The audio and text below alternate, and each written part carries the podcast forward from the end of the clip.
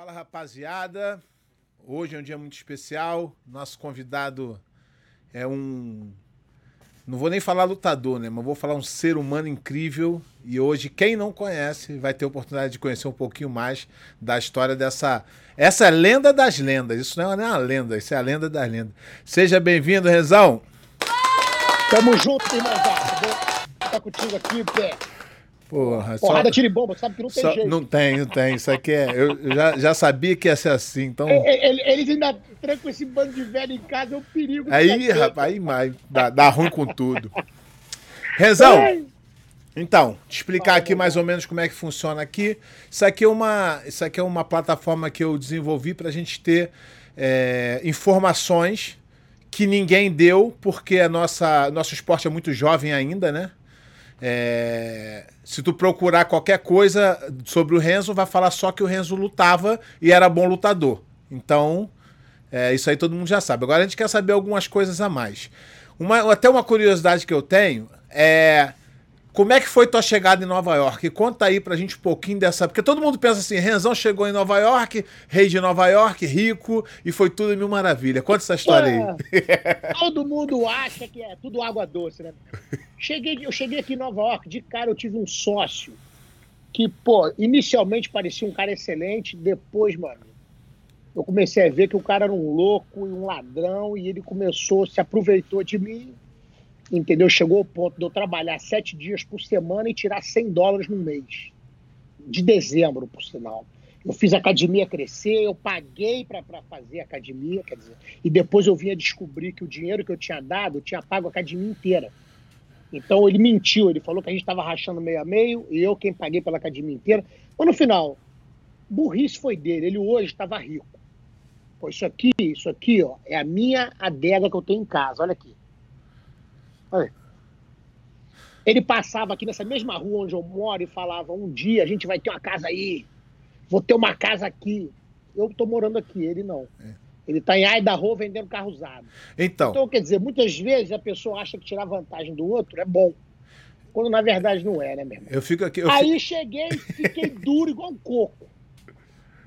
Duro igual um coco, sem um centavo. Pô, eu lembro que eu cheguei pro cara que eu alugava a casa, eu falei, olha, eu não sei se eu vou ter dinheiro para pagar o aluguel, que na época eram 2 mil dólares, eu falei, pô, não acredito que eu vou ter dinheiro. Aconteceu isso, expliquei, expliquei para ele, ele falou, Renzo, você fica nessa casa aí, essa casa era da minha mãe, que tinha falecido antes de eu me mudar para lá. Ele falou, você fica aí o tempo que você quiser. Esse era o cara que proibia o UFC de ser feito em Nova York. E o motivo do UFC estar tá sendo feito hoje em Nova York eu só digo uma coisa, de nada. Porque nem me agradeceram esses putos. Então, Rezão, eu fui, eu fui fazer aqui uma. começar a escrever alguma coisa para entrevista, mas é tanta história que eu tenho tua que eu falei, não dá nem para apertar no papel, senão essa entrevista eu vou deixar essa. Eu vou deixar o Renzo falar que o Renzo é um bom contador de história. Né? Mas tem. E a gente lavava banheiro no início, lavava Pô, eu tive que alugar espaço numa academia de, de, de, Kung Fu. Elas me alugaram as horas, então quando dava nove horas a mulher apagava a luz, não interessa a conversa, entendeu? Começou a cobrar nego para tomar banho. Então a gente ficou ali uns dois anos até eu conseguir juntar o dinheiro das lutas e fazer uma primeira academia, que era em cima de uma clínica de viciados. E quando eu, eu pensava em viciado, eu pensava no Brasil, que era nego que usava maconha, álcool ou uhum. cocaína. Quando, ah, quando eu cheguei aqui, era o pessoal que usava heroína, que era viciado em coisas que eu nem, nem sabia o que, que era. Entendeu? E foi um sufoco aquela, aqueles três anos lá em cima, mas todo mundo vinha treinar lá. Virou um, negócio, todo mundo conta história. O Guy Ritchie hoje conta história. Ele falava, só o Renzo que conseguiu me fazer em cima de uma clínica de metadona para treinar jiu-jitsu. Entendeu? E quando, quando eu consegui juntar o dinheiro, eu abri essa academia que eu estou agora e a, gente, e a gente limpava tatame, a gente fazia tudo juntos, entendeu? Não tinha nenhum funcionário na academia. Então deixa eu dividir com a galera aqui um, uma experiência. Porque quando as pessoas falam assim, ou oh, a academia do Renzo é legal, a academia do Renzo é bacana, a academia do Renzo é Nova York, isso tudo aí todo mundo tem, tá? Uma vez eu fui, até vou contar essa história que é, aconteceu. Eu, eu fui para eu fui lutar no Japão e como eu era muito grande e ia de econômica, eu falei assim, vou quebrar minha viagem, vou para Nova York, durmo uma noite lá, no dia seguinte eu pego o voo para pro Japão. Cheguei lá, não sabia nem o que era Nova York, não falava inglês. Olha que sorte, no voo, quando eu desci do voo assim, encontrei a Kira indo pra tua casa. Aí eu falei, Kira, preciso ir pra academia do Renzo, como é que eu faço? Falou, ó, tá isso aqui, isso aqui, esse trem e tal, chega lá, tu. Aí eu cheguei com o endereço na mão, nessa época ainda não tinha esse negócio de celular de. de, de smart, é, smart, era se vira nos 30. Aí eu cheguei lá, rapaz, e na época ainda era lá embaixo no subsolo. Tinha só uma bandeirinha. Como é que eu em Nova York ia achar aquela bandeirinha? Porque não sei como eu achei. Cheguei lá. Quando eu cheguei lá, Renzo, eu cheguei muito cedo, que o voo de, de, do Rio para Nova York é muito cedo. Seis da manhã. Exatamente. Eu cheguei lá, eu cheguei lá por volta de sete. Sete e pouca. Eu nunca na minha vida, eu já fui em todas as academias que você pode imaginar. Eu nunca vi tanta gente treinando jiu-jitsu em uma manhã fria de Nova York, eu nunca vi. Eu, eu, não tô mentindo, eu vi uma turma de 70 entrar, outra turma de 70 sair, mais uma turma de 80 entrar, dois tatame. Aquilo ali eu falei assim, isso aqui eu nunca pensei que jiu-jitsu fosse ser possível. E isso eu não tô falando, Renz, em 2006, 2007. Yeah. Aquela então, é um espetáculo. É um espetáculo. Então, imagina, eu fui, eu fui lá agora há pouco tempo, mas aí é outro nível, é, é outro é outra é, coisa. O que, eu, o que eu queria fazer foi o sonho do lugar que eu quis treinar minha vida inteira. Entendeu? Eu falei, eu tinha um sonho de ter uma academia daquela. Você larga o teu kimono lá, teu kimono é lavado, você chega, teu kimono tá limpo, entendeu? Você tem toalha, você tem tudo ali. Então você é independente, você não precisa. Se você treina todo dia, você mantém dois kimonos, a gente mantém teus dois kimonos limpos, entendeu? Aquilo ali era o meu sonho. Era... E, e é uma coisa engraçada, porque eu fui dar uma aula em Harvard mas antes de ir dar essa aula em Harvard, eu falei, eu quero chegar mais cedo e conhecer o campus. Fui olhar o campus, fui olhar tudo. Meu irmão, eu vi que a minha academia é o Harvard do jiu-jitsu. Do jiu-jitsu. Porque o que eu vi na faculdade era exatamente isso. Eram as pessoas mais velhas, com conhecimento, antigos campeões, todo mundo junto. Eu tenho na minha academia 18 aulas por dia. 18. Incluindo Muay Thai e Jiu-Jitsu. Hoje a gente tem o time campeão nos últimos três anos, é o melhor time de Muay Thai da East Coast inteira. Nós ganhamos ano retrasado 16 títulos, ano passado 13, o ano antecessor ao, ao, ao, ao há quatro anos atrás foram 13, então foram 13, 16 e 13, seguido, entendeu? De títulos que a gente ganhou. A gente tem gente no Glory agora. Então, isso de Muay Thai. Teve um negócio, uma situação engraçada chegou o pessoal para lutar lá com a camisa Renzo Grace Muay Thai. Aí o cara olhou e falou: Renzo Grace Muay Thai? É palhaçada isso? O cara assiste as lutas depois tu fala pra gente. Entende? Meteram porrada em todo mundo lá, rapaz. É, não, mas é. Eu, todo mundo fala assim, eu, todo mundo fala que é, o jiu-jitsu tem. Ah, essa academia é boa, essa academia é grande, e eu divido em três a ruim, a boa e o Renzo, que é outro nível. Não dá para comparar. Eu acho que no mundo, eu posso estar me equivocando, mas no, eu não, não, tem, não tem comparação. O, o, o Shaolin falou a mesma coisa. O Shaolin falou isso para mim. Exatamente o que você está falando. Ele falou: não, não, eu me comparo aos outros. Ao Renzo não dá. Eu já, toda vez que eu olho, eu não acredito. E eu, o que ninguém sabe, eu ajudei o Shaolin a fazer a obra da academia dele. Eu ajudei o Shaolin a se, a se concretizar aqui na cidade de Nova York. Entendeu? Tudo que ele precisou, ele falou assim, mas eu mas não é, competidor. Mas ele é bom garoto, ele é boa pessoa. É, irmão, ele é fora de série. Quem, quem é do jiu-jitsu que não é boa pessoa? É difícil achar. Tu acha um bosta de um valide desse aí que só tira proveito das situações. Eu, eu tava... Mas não é, isso não é regra. É, não. É, não, mas não. É, é uma exceção. Mas nada é 100%, nada é 100% né, Renzo? Na é, vida, nada é 100%. Nada, a maior, a gente, a, o jiu-jitsu, a maioria esmagadora, é, é, é boa. Isso aí é. é. é e, mas, é verdade, mas, eu, mas eu, eu. Você tocou no assunto, eu vou encaixar um na outra, que é muita história, Renzo. Porra, é foda. Claro, de, se fosse contar. Cinco dias. cinco dias. Se for contar a história toda, cinco dias sem dormir. É. Mas você falou que você foi dar uma, uma aula em Harvard, você foi fazer um speech em Harvard, né? E aí eu fico imaginando aqui, porque eu te conheço, mas as pessoas não.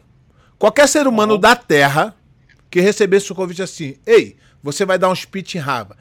Ia ficar estudando, ia ficar nervoso, e você na hora deve ter falado assim: vou lá dar aula para os professores. Estou mentindo que é esse teu sentimento?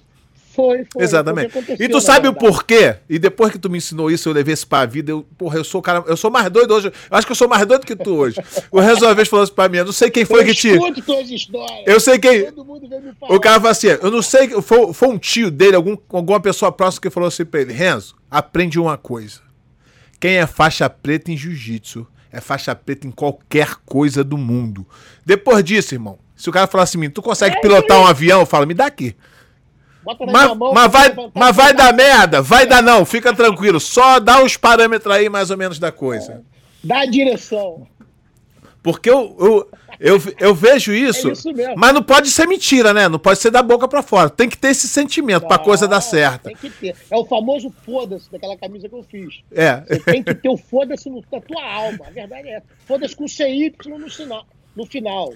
Que agrada até as vovós, uma, não tem problema. Uma vez o Raya me ensinou uma, uma tática. Ele falou assim: Pé, vem comigo, vou te ensinar aqui. Quer entrar na boate de graça? Aí eu falei assim: Todo mundo quer, né, Raia? Ele falou assim: vou te ensinar. Tá vendo aqueles caras parados ali na porta? Tô. Nunca fica ali. Ali só fica os bucha. Quem é, quem é mesmo, não fica na porta esperando.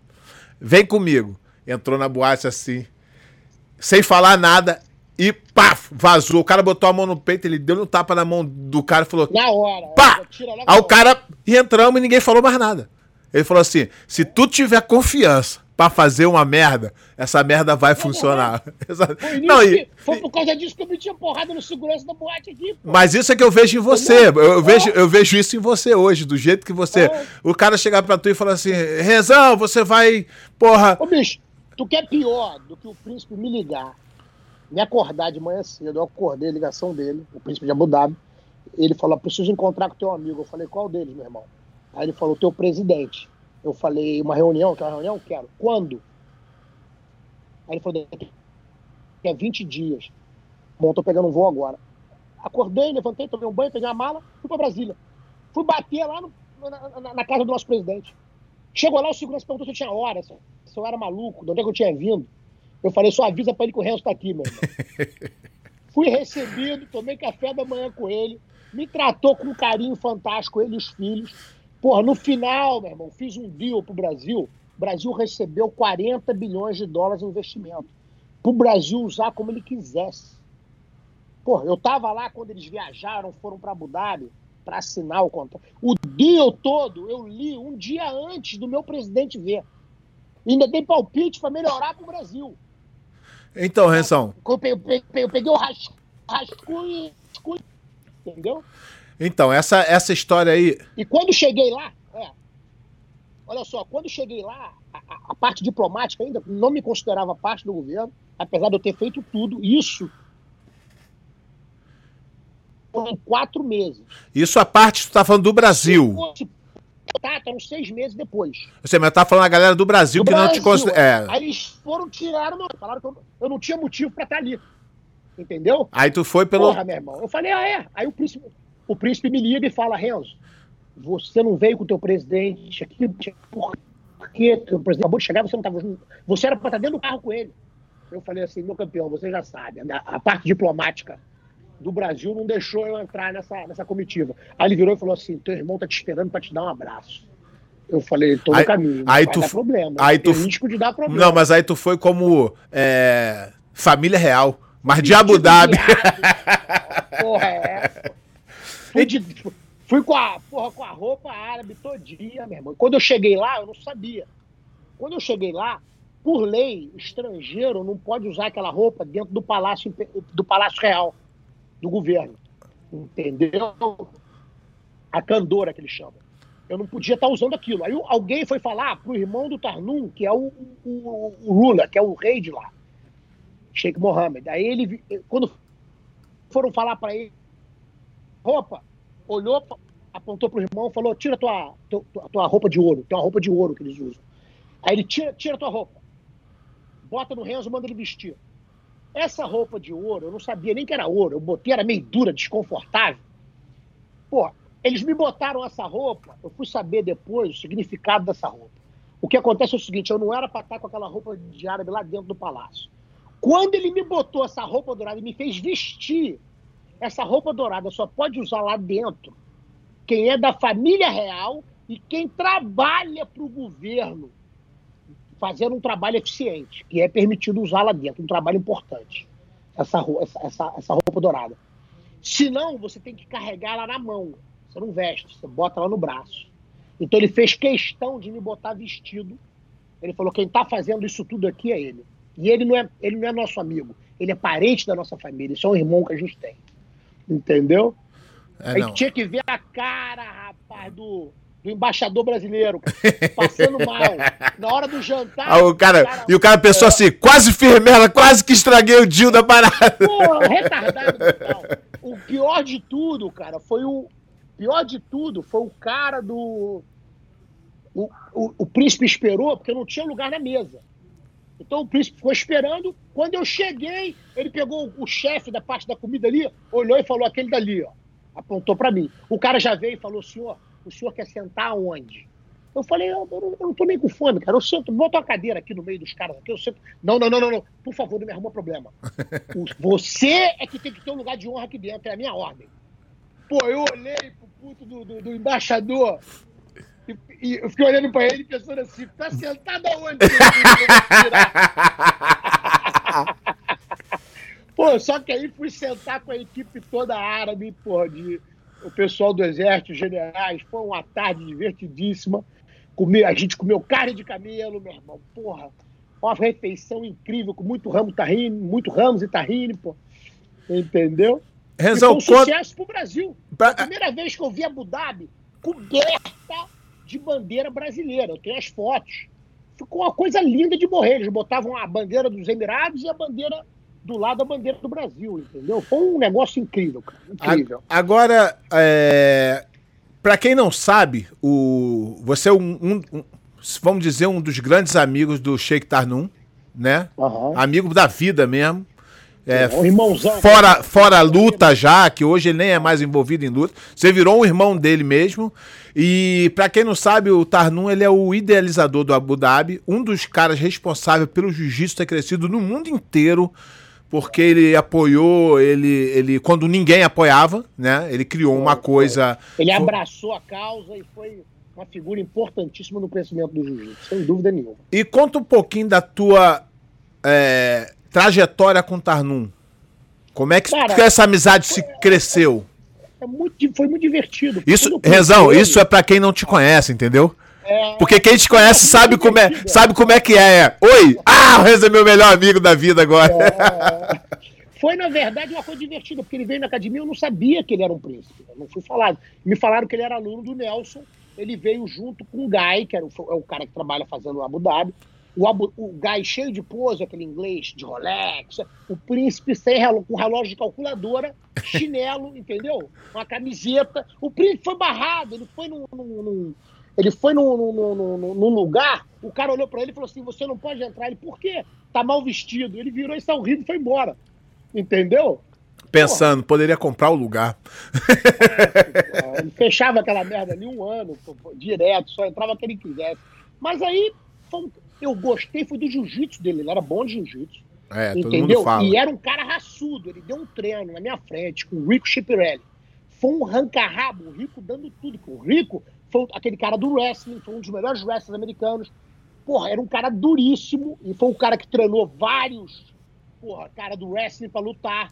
Entendeu? É eu lembro dele, eu lembro dele. É. Eu lembro dele lá. E também do, era, e do MMA também, né? Ele treinava é, muito. É, é isso aí. Aí, porra, um ranca-rabo miserável, o Rico não conseguia pagar naquele apavoramento. O Rico acertou uma, uma, uma, uma cotovelada no nariz dele, o sangue escorreu, né? Aí eu peguei uma toalha, pô, cheguei perto dele, Falei, aí, meu irmão, limpa aí, limpa aí. Joguei na toalha. Ele pegou, tirou o sangue do nariz. Aí eu olhei pra ele e falei, tá legal aí? Aí ele olhou pra mim e fez assim, não conseguiu passar minha guarda. cheio de sangue. Eu falei, opa, esse aí é Esse é do nosso. esse é campeão. Aí, pô, ele me convidou para ir almoçar no dia seguinte. Eu falei, tudo bem, eu vou almoçar contigo e, e, e, eu vou almoçar contigo e depois vou dar aula. Tem que dar aula às 5 horas. Aí eu falei, qual a hora do teu voo? Ele, 5 horas. Eu falei, ah, beleza, dá tempo, dá pra fazer isso. Aí fui lá almoçar, no final eu cheguei no, no hotel, eu até achei, falei, pô, hotel até bonito, mas deve ser uma porcaria, porque não tinha ninguém no hotel. entendeu? Só ele, já tô vazio. Eu falei, pô, um lugar bonito desse. E hoje eu entendo que ele fechava o hotel quando ele ia ficar, entendeu? Na verdade, o hotel era só dele, né? Meu irmão, eu tô ali com ele, a gente almoçando, daqui a pouco, falando de posição, a gente vai pro chão, treina no hotel, entendeu, meu irmão? No, no show do restaurante, a gente se pegando, vendo posição, e eu me divertindo com o doido. Pô. Aí eu falei pra ele, meu irmão, qual é a hora do teu voo? Aí ele, ah, cinco horas. Aí eu falei, olha, qual é o aeroporto? Aí ele falou, Newark. Eu falei, campeão, o trânsito pra lá é ruim, tu vai ter que sair já já. Tá com as malas prontas? Aí, pô, a gente continuou conversando. Por, por dentro, por dentro ele de, deveria estar tá rindo, né?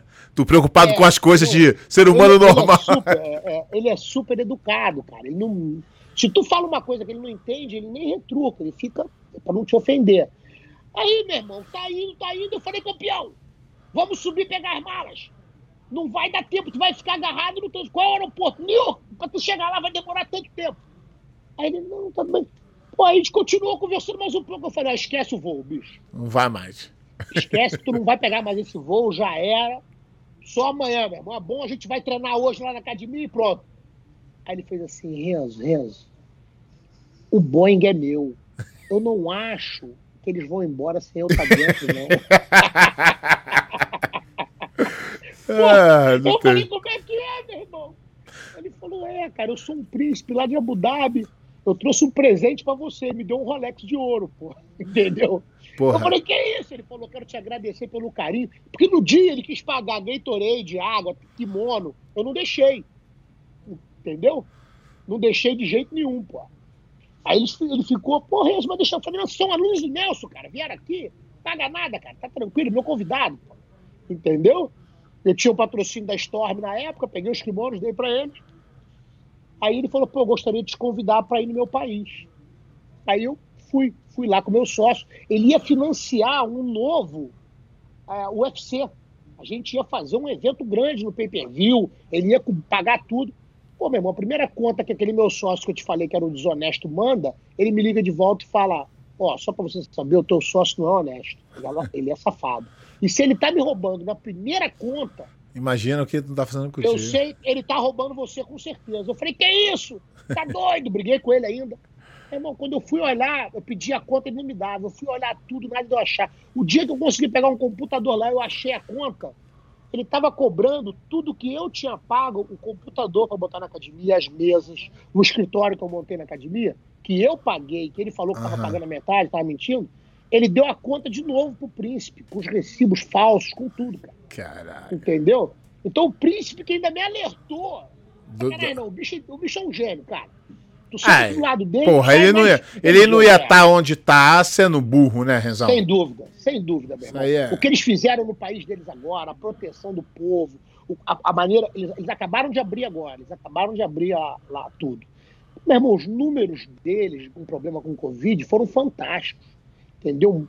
Eles foram o país que mais testou os cidadãos no, no mundo. Acho que foi 100%, não foi? Todos, 100%, 100%. Testou todo mundo do país. Não teve conversa. E quem estava doente, eles botavam em quarentena, tratamento em cima. Eles desenvolveram um tratamento de stem cells, de células tronco. Então, quando o cara estava ruim, ele respirava essa névoa dos stem cells dele mesmo, das células tronco dele, e curou. Ele falou: Renzo, a gente conseguiu tirar nego que estava morrendo. Ficou bom. Em dois dias estava bom depois de respirar o, a, a, célula tronco, entendeu? Então é um, é um cara fantástico. Ele, ó, Las Vegas não estava conseguindo arrumar kits de, de, de corona, para testar o corona. Ele doou para Las Vegas inteira. Ele montou uma fábrica na Califórnia que supriu aqui várias cidades dos Estados Unidos, que atendeu várias cidades dos Estados Unidos. Então, isso aí você não vê ninguém falando a respeito. É. Entendeu? Não, e ele é um ninguém... cara também que não quer isso, não quer ninguém falando. Ele não gosta. Ele não gosta, ele é um cara bem. Eu falo pra ele escrever livro ainda. Aí ele ri. Ele fala, por favor, vai nessa.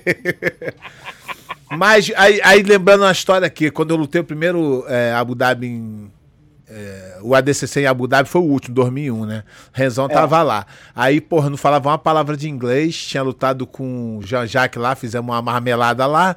Aí, porra, entrei no vestiário. Quem tava no vestiário? Tarnum, eu não sabia de porra nenhuma, não entendia porra nenhuma. O Tarnum virou pra mim e falou assim: Tu tava do meu lado. O Tarnum virou pra mim e falou assim: Porra, daquele jeito lá até eu te ganho. Eu falei: Yes, yes, yes. me fudi naquela ali, o inglês me fudeu. O inglês me fudeu naquela ali. Foi isso mesmo. Né? Todo mundo no vestiário. Todo mundo. Todo mundo abriu o olho assim e falou: Pet Pano é maluco, cara. Puta é, que pariu, queimou o filme. Surreal, cara. Mas ele é um amor de pessoa, né? Tá sempre preocupado, pergunta de todo mundo. Eu nem conheço ele. Eu nem conheço ele, mas pra ele ser teu amigo, ele tem que ser gente boa. É, é, é. Ele podia ter o dinheiro. Ele. ele. podia ter o dinheiro que for no mundo. Se ele não fosse gente boa, tu não tava lá. Eu tenho certeza ah, disso. Cara, de jeito nenhum, tá doido? Pô. Eu briguei com ele uma vez, fiquei quatro anos sem falar com ele. Eu já, conversa, eu já vi o Renzo tirar o casaco é. dele em Nova York. Um frio da porra que ninguém aguenta e dá pro cara que veio do Brasil desavisado sem casaco. Foi, foi. Mas, rapaz, isso aí é fácil. O nego me chama aí, o nego fala que eu sou homofóbico. Andou uma, uma página aí falando que eu era racista. Isso depois aí, que eu era nazista e agora aí. homofóbico. Aí o cara tava com, com, com, com o chefe da Ralph Lauren, agora, há pouco tempo. O presidente da Ralph Lauren lá. Aí o maluco tá com o cara, aí o cara fala, olha aqui o que eu tô falando do Renzo. O cara, ele é um bicho, uma bichinha, cara. Aí o cara mostra, fala que eu tô falando que o Renzo é homofóbico. Aí ele falou assim, como assim? Ele não é, não. Eu lembro no dia que eu estava na esquina lá, ele tava, eu estava jantando com o Aldo Flores, a gente saiu do restaurante, tava o Mário e o cara estavam indo pro jantar. Ah, eu falei, o cara. Aí eu fui falando, meu irmão, e ele treinava com a gente. Eu falei, Fred, já tirei meu casaco, botei nele. Eu vi que ele tava. Ele falou assim, na minha, na minha vida toda Deu um. Tá aí, pé? Tá, deu uma travada aqui, pode ir. Deu uma, deu, deu uma travada. Essa tua internet tá roubando o vizinho essa internet, cara? Nada, pô, aqui é coisa, coisa boa. Isso aí deve ser a minha, fera. Mas entendeu? Aí o cara falou. O cara falou homofóbico como? O cara que tira o casaco e bota em mim. Entendeu? Porra. Pô, Renzão, eu vou te falar. Aí eu... o cara falou que era racista. Eu falei, como é que eu posso ser racista se minha avó era uma negra? Linda, uma negra linda que meu avô era apaixonado. Foi o que botou essa coloração na minha pele aqui, pô. Renzão. Minha filha fez meu DNA. Eu sou 18% negão. Renzo, isso aí, isso aí não tem fundamento. Flamengo vai da cintura pra baixo. Renzo, quem, quem, quem fala é isso. Claro, pô. Quem fala. Sabe quem tá aqui na live é, comentando aqui? O pé de chumbo. E tá falando assim, o, Renzo, o Renzo é racista como? Eu sou racista, esse negão que eu amo aí, esse aí vale ouro. Renzão. Fiz de tudo pra esse puto ficar aqui nos Estados Unidos com a gente, cara. É, mas não aguenta Só não. ele, ele, ele ama Teresópolis, esse viado. Comprou, ele comprou um, um Honda Civic, tava pegando as mulheres toda na cidade. não tinha jeito de tirar ele de lá. Ô, nego safado. Renzão, só fala isso. Isso aí é um irmãozão querido. Renzão, só fala isso quem não conviveu contigo, Renzo. Eu, eu, eu, é, eu, quando... Não, na verdade, na verdade eu descobri quem foi, né? Eu fui atrás e acabei descobrindo, né, pô? pô foi um ex-aluno meu que eu, eu, eu, eu, ele perdeu o trabalho, a gente deixou ele treinar por dois anos de graça. Ele era do Muay Thai, na verdade, entendeu? E por dois anos ele ficou treinando de graça e quando descobriram que ele estava que ele estava com que ele estava com trabalho já há um ano. Aí os professores dele de Muay Thai falaram, pô, meu irmão, tu tá trabalhando já há um ano, você tem que pagar a academia. Ele pegou e foi embora. Ele saiu da academia. Porra, e trabalhar numa academia do lado da minha, do Brooklyn. E isso aí eu acho que ele fez para. Ele é o manager hoje lá. Eu acho que isso ele fez para tentar tomar os meus alunos. Só que o destino é tão bicho. O destino, meu irmão, aqui se faz, aqui se paga. Eu acabei de escutar que a academia não vai abrir, eu acho. A academia que ele está trabalhando lá, ele vai perder o emprego de novo. Entendeu? Mas isso aí não precisa nem se mexer. É. Mas é, é, As pessoas, Rezão, conhecem as pessoas assim superficialmente, pela mídia ou por, pelo que elas fazem, né? E, porra, hoje eu lembro que quando é, saiu aquele documentário lá do Ryan, eu fiquei muito chateado, porque eles fizeram entrevista com pessoas que não conviveram com ele, que não conheceram é. ele, ele interiormente. É isso aí. Então eu fiquei muito chateado. Eu, eu, até postei um negócio falando que sinto pena dessas pessoas por não terem tido a oportunidade de conhecer o teu irmão. Como eu conheci, eu é morei verdade. com ele. Quem não, e o Fera não gostava de muita gente, não. Ele não queria muita gente perto, não. Quem ele gostava, ele gostava mesmo. Porra, mas ele, é, ele gostava de mim. Eu, eu, só fazia merda com ele e ele só gostava de mim. Ah, foi, não tem explicação. Ele gostava. Não tem explicação. É, não é isso. Uma vez que ele ficou teu amigo.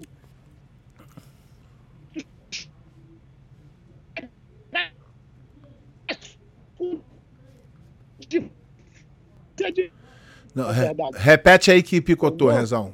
O teu irmão era fenomenal. Ninguém, perto de mim ninguém fala mal dele, não. Nem perto de mim ninguém fala mal dele. De perto de mim, não. Uma, uma vez, é, uma vez, é, uma vez que ele ficou teu amigo, foi o que eu falei. Tu podia chegar com um defunto na mala, ele ia ficar puto contigo. Talvez até te desse uma porrada, mas ele ia pegar a pá pra cavar um buraco pra enterrar o desgraçado. Isso é amigo de verdade. Vou contar uma história aqui que eu nunca contei para ninguém. Assim, pouca gente sabe. E eu contei pro, pro Hyron. Porque o Hyron quando eu conheci teu irmão. Moleque maneiro, hein? Porra. Não, não, é, moleque nota mil. Ó, contar a história aqui. Eu tava. Eu fui para São Paulo na. Naquela taça da amizade. Ia ter uma luta casada. Eu, moleque, faixa marrom, duro. Duro igual um coco, mas duro mesmo, duro sem nenhum. Não é duro com pouco, não. Que é duro com pouco e duro sem nenhum. Aí o, o Sandro, Sandro Marins, que também foi meu professor, Tava indo de carro, ele, o capoeira e eu e o cabelinho pegamos uma carona, porque eles iam fazer um bate-volta. E aí chegamos lá, tal, é, a taça da amizade, depois todo mundo saiu, caramba. No dia seguinte eu fui treinar na academia do, do Raia, dormi na casa do Raia, acabamos dormindo na casa do Raia. E no dia seguinte fui treinar com o. Pô, treinei lá tal, pô, ele se amarrou em mim assim, de, do nada, por nada. Tinha vários caras bons também de jiu-jitsu, mas do nada. E aí chegou lá, ele me convidou pra ir pra Marizias com ele. Eu falei, Ryan, não tem como, não tem nada. Ele falou, tu tá comigo. Ele me levou para um final de semana em Marizias. Eu fui na boate mais cara, bebi as bebidas mais caras, comi as comidas mais caras, fiquei na pousada mais cara e ele não me cobrou nada. Fui embora, passou uns dois, três meses, ele me ligou e falou: Pé, tem como tu vir aqui lutar o Paulista pela gente para ajudar a gente a ganhar o campeonato? Eu falei: Porra, tá maluco? Vou até andando. Ele falou: Tô mandando a passagem aí pra tu. Cheguei lá, lutei o campeonato, fui, pô, foi bom pra conhecer a galera toda e tal. Na hora de ir embora, Renzo, eu lembro até hoje, na porta da casa dele, o meu amigo me ligou, que foi me deixar no aeroporto com o meu carrinho velho que eu tinha comprado, falou assim: deu ruim aqui. O carro enguiçou, eu fui pegar ajuda e rebocaram. E tu sabe, tu conhece, né? Tu já teve isso também. Quando a gente comprava o carro, o carro tava com os documentos é. atrasados, né? É. Porque não tinha dinheiro para pagar ele todo, aí eu comprava com os documentos atrasados para pagar depois. Aí eu falei, puta, perdi o carro, não tem dinheiro. Tudo.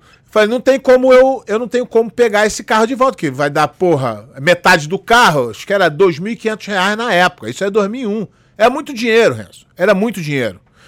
E eu não falei nada, que eu nunca falo dessas paradas com ninguém. Eu não falei nada. Ele, no, ele na, no meu semblante, ele percebeu que alguma merda muito grande tinha dado. E ele me viu falando no telefone. Eu saí de perto.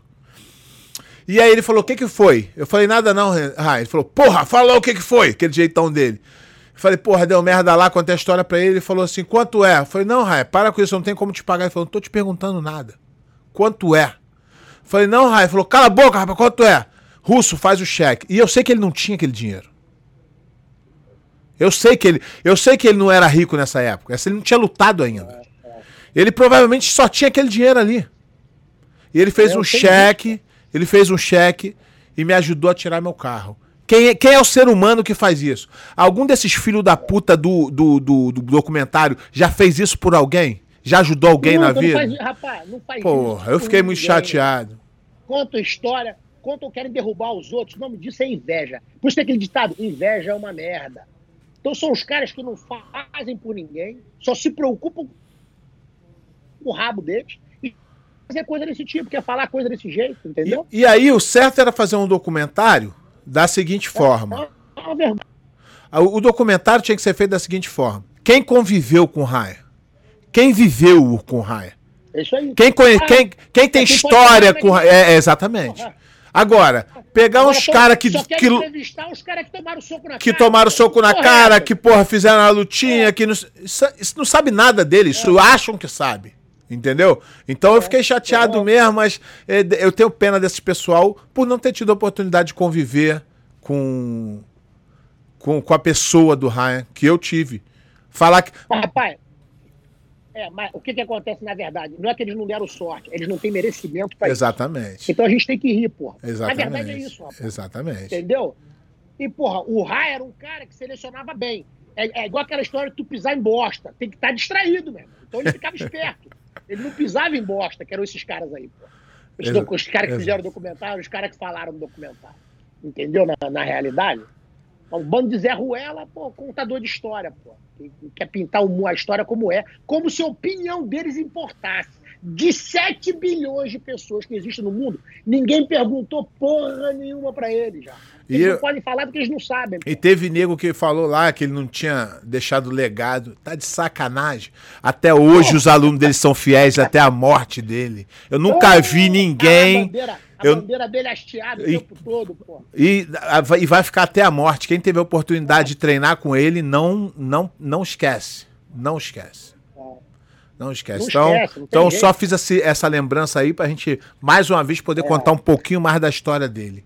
Porque ele merece. É, o pelo, pelo, pelo, menos, no, pelo menos no meu coração ele vai estar tá vivo para sempre.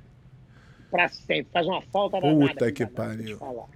É. Agora, Renzão, é, conta, conta um pouquinho sobre é, a tua trajetória como lutador. Como é que foi? Foi do jeito que tu imaginou ou foi os desafios foram vindo e você foi encarando? Cara, foi na verdade melhor do que eu esperava, mano. É, apesar de eu não, apesar de eu não planejar, não planejar em termos, né? Porque eu treinava igual um louco, né, cara? É não, planejar é vai ser assim, vai mas, ser assado. Eu tava você antes da entrevista aqui. É, porra, é, planejava, mas na realidade era tipo, pô, tô, pô, tô no. Não, não, não, não por favor, não, me dá, eu quero um cara duro, um cara duro, quero me testar. E eu sempre pegava os duros. Eu peguei a luta com o Dan Henderson duas semanas antes do, da luta. Foi quando me falaram que pô, o, adversário dele pulou. E, pô, eles estavam procurando alguém, ninguém queria lutar com o Dan Henderson. Quando o cara me ligou, eu falei, ah, eu, pode me botar. Na hora. Na hora. Entendeu? Ninguém queria, pô.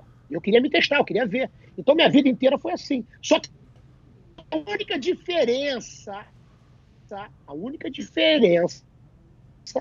Falei, não peso grego. Por quê? Eu pesava 67 quilos. 67. Eu, como o negócio não tinha peso, não tinha tamanho. É, como não, era peso pena. Eu não tenho com o Riva, na faixa preta, não peso pena. Então, quando eu comecei a, a, fazer isso, eu queria ganhar peso igual um louco. O que, que eu fazia? Eu fazia minha mulher fazer sanduíche de ovo com maionese e eu botava na minha cabeceira, na noite, o despertador, eu acordava três da manhã, comia um pão, dormia. Quando dava cinco, eu acordava e comia outro. Para poder ganhar peso, entendeu? E quando eu, quando eu cheguei a ter, a ter 73, 74 quilos, eu achava que era o cara mais forte do mundo. entendeu? E eu peguei essas durezas todas, todo mundo com 110, 105. Eu ganhei de cinco campeões do Ultimate. Cinco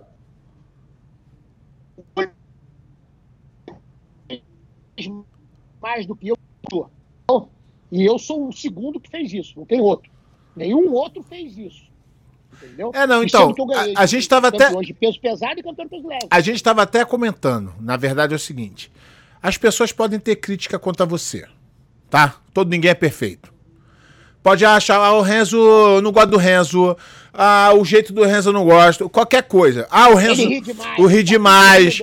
O Renzo, o Renzo não. Uh, o Renzo não. Ele, ele não ganhou todas as lutas que ele lutou. Ah, o Renzo. Podem falar o que quiser, Renzo. Mas um cinturão que tu carrega contigo é da bravura. Da coragem. Não teve jeito, meu irmão. Eu gosto do confere. Não tem nada melhor que me faz me sentir melhor na minha vida do que me pegar sair na porrada. Mas, não, não mas, mas, mas, é o confere mais difícil. Entendeu? Não é o confere claro, por confere. Eu água doce. A única moleza que eu tô pegando é esse cabeça chata aí de cara feia, esse cara de cu de galinha do Valide. É a primeira então, vez que eu vou bater num velho. Eu tava, eu tava, eu não, ia, eu não ia nem falar nele, porque eu acho que ele não tá no teu nível para entrar na tua. Ele, na, é, na, verdade, ele não tá, mas isso é até uma parte caridosa minha. Tirar um defunto da cova. Eu tô, eu tô desenterrando um defunto. Então, eu fui. Um cara que só vivia, só vivia de, de fazer evento e pegar dinheiro do governo ao ponto de, em vários eventos, ele não pagou vários dos lutadores. Você tem que entender o seguinte: o cara que tem, é dono do evento no Brasil é responsável para ter uma plataforma para lançar os nossos lutadores, para botar os nossos lutadores no mercado. E ele conseguiu o, o mais incrível, que ele só se preocupava em botar dinheiro no bolso e, e, e, e machucava os nossos lutadores por não pagar Então, eu vou te, eu vou te Rezão, eu, eu vou te contar a história verdadeira dessa aí que você provavelmente não sabe, porque tu não participou muito do MMA brasileiro, nacional. Deixa eu te contar a história do MMA, do, M, do MMA nacional quando começou. O que que aconteceu? Todo mundo queria entrar no Pride, tá? E depois o UFC naturalmente. Como é que se entrava nesses eventos? Tendo um cartel bom, tá? O que que aconteceu? Alguns caras criaram os eventos para fazer luta água com salsicha. para fazer o card do cara. Ele pegava o cara mais talentoso por si só já. Ou oh, esse garoto é bom, pá. E o que, que ele fazia? Ele chegava pro garoto e falava assim: se você assinar comigo como teu manager, eu te boto no evento. É. Isso, é, isso é notório, todo mundo sabe. Ah, tu é. vai ganhar pouco, mas tu vai ser isso, tu vai ser aquilo. Promessas. Não só ele, teve vários outros que fizeram, mas ele era descarado. Então ele fazia o caminho do cara pro cara entrar no outro evento. Isso aí por si só já é mau caratismo. Você não pode ser. É, vou até citar aqui um citar aqui um cara que poderia estar milionário hoje se fosse mau caráter, o Luca Tala. É, se fosse mau caráter, hoje estaria milionário. Sabe por quê? Porque ele era o único cara que tinha acesso ao Pride, ao ADCC, ao que quisesse, porque ele era da Grace Magazine. E os caras, tantos caras dos eventos, ligavam para ele e falavam: Luca, tem um cara aí. Quantos lutadores ligavam para ele e falavam: Luca, arruma a luta para mim que eu te dou 10%, 20%, quanto tu quiser. E o Luca, eu já conversei com o Luca, falou: eu não me sentia na posição de fazer isso, que eu tava jogando nas duas pontas, era mau caratismo. E era mas é o que os outros caras fazem mal caratismo. É e fica enrolando os é outros, enganando os outros e fudendo com o MMA nacional. Por quê? O MMA nacional não cresce porque os caras estão sempre pensando no próprio bolso, no próprio atleta, não na realidade. Então, como é que esse cara, é, que, é. por e sinal. O mais engraçado, tipo o Valide. O Valide, quando quis entrar no Pride pra lutar, ele levou a fita dizendo: ganhei do Renzo, vamos ver a fita. Vamos ver a fita, a fita uma hora lá. Aí o cara falou assim: você ganhou dele em quê? Você não fez nada? Só fez ficar amarrando. Renzo, todo o ataque veio do Renzo. Todo, tentando ganhar a luta o tempo todo. E a regra do Pride era essa: quem é. ataca, estiver atacando, não importa se tá em cima ou se tá embaixo. É, entendeu?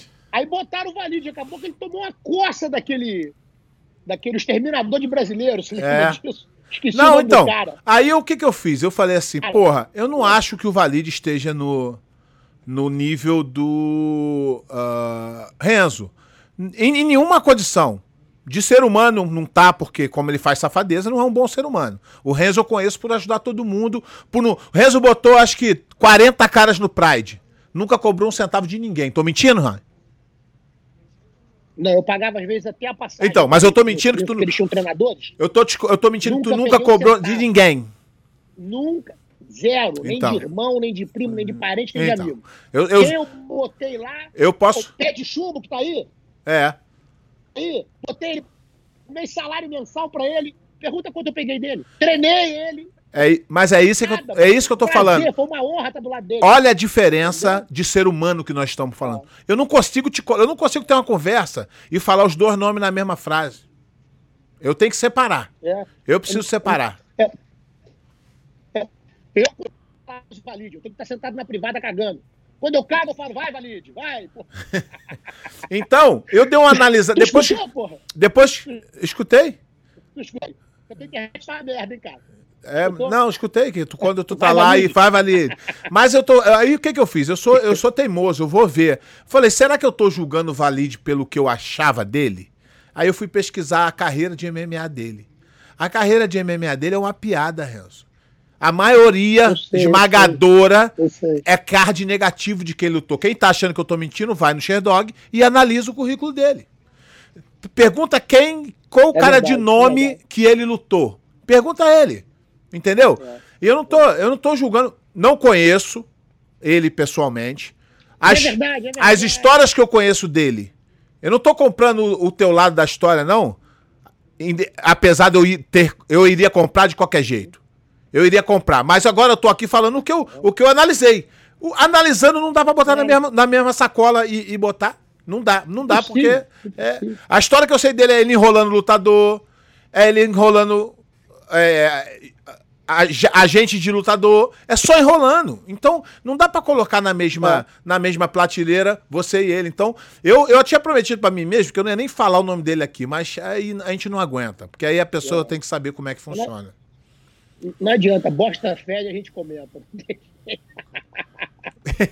Mas dia 8 do 8, eu tô chegando aí pra ser na porrada. Ele falou, ele falou que iria brigar, que ia fazer na academia ser na porrada. Eu topei. Dia 8 de agosto, eu vou aí. Tu sabe que ele- Vou sair daqui, vou sair daqui no dia 6.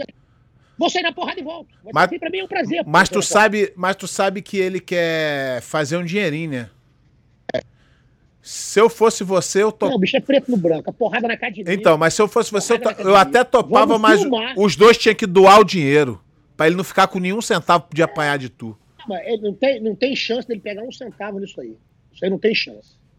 É, eu, não, quer- eu não dou dinheiro pra safado que rouba do meu governo, não. Ele quer fazer Entendeu? vidinha. Mau caráter que se, se macumuna com políticos safados, toma uma parte da grana e, de- e- devolve lá a parte, a parte. Isso é corrupção safada. Isso aí, por isso que o nosso Brasil tá do jeito que tá. Exatamente. Porra, entendeu? Isso Não aí. quero isso, não. Então, dinheiro não tem. É porrada. Me chamou pra ser na porrada. Eu vou fazer o que eu Exatamente. gosto. Exatamente. A gente filma. Ah, é dono da imagem, faz o que quiser. Bota no YouTube. Ah, manda pra avó, manda pro pai pra assistir. Pô, tenho certeza que você vai ser um bom, uma, um ranca-rabo bom de mostrar pros outros essa porra. É, eu, eu, eu acho que não, tu não deveria nem bater nele. É minha opinião. Nem bater nele, porque tu, se tu Eu bater sei, nele, cara, tu tá sei. levantando ele. Eu sei, eu sei, mas não.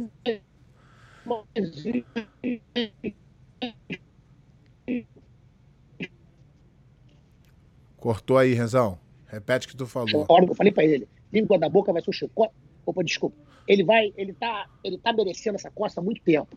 Entendeu? E eu falei pra ele, a língua da tua boca vai ser o chicote do teu rabo. Agora, ele já era pra ter apanhado há muito tempo mesmo, já era pra ter pego ele há mais tempo. Mas como ele ficou ali perto do Carson, do meu tio, um pouco, eu, eu, eu, eu deixei ele passar batido um pouquinho, entendeu? Entendeu? Botei o raio atrás dele, raio, meteu porrada nele onde encontrava, dava uma raquetada na cara, entendeu?